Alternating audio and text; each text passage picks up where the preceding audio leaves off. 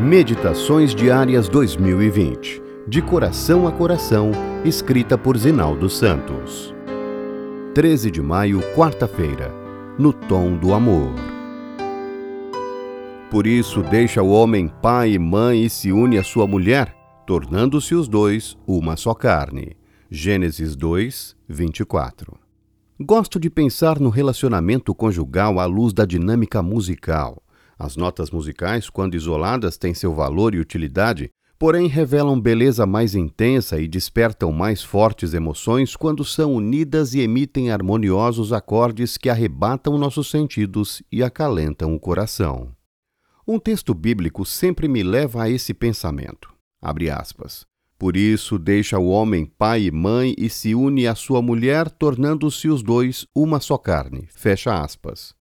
A primeira parte do verso chama atenção para o fato de que, ao se unirem em casamento, homem e mulher devem criar um círculo protetor contra interferências, priorizando a afeição mútua acima de qualquer outra. Em segundo lugar, expressa a profunda harmonia do matrimônio. Vale lembrar que o texto usa a palavra hebraica eshad, unidade composta para identificar unidade formadora do casal, em contraste com yashid, unidade absoluta. Assim, duas pessoas distintas se tornam um todo harmonioso espiritual, sentimental, emocional e físico, à semelhança da música, onde duas ou mais pessoas reunidas com diferentes naipes de vozes formam um conjunto harmônico.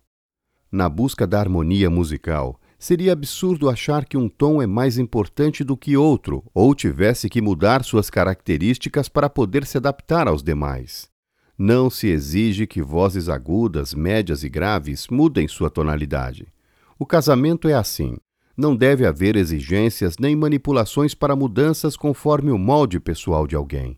Cada cônjuge deve ser aceito e respeitado pelo que é. São justamente as diferenças sabiamente mescladas que produzem harmonia. Não se consegue harmonia musical num estalar de dedos. São necessários treinamentos e ensaios nos quais insiste-se em um acorde, repete-se, recomeça-se tantas vezes quantas forem necessárias até o ponto almejado. O fato de se unirem duas pessoas não significa harmonia garantida. Há necessidade de investimento diário em forma de renúncia aos caprichos, paciência e recomeços.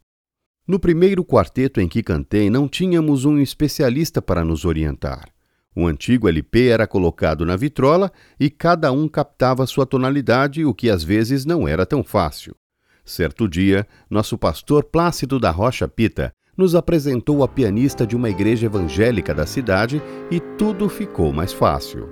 No casamento, a orientação do Maestro Supremo faz toda a diferença.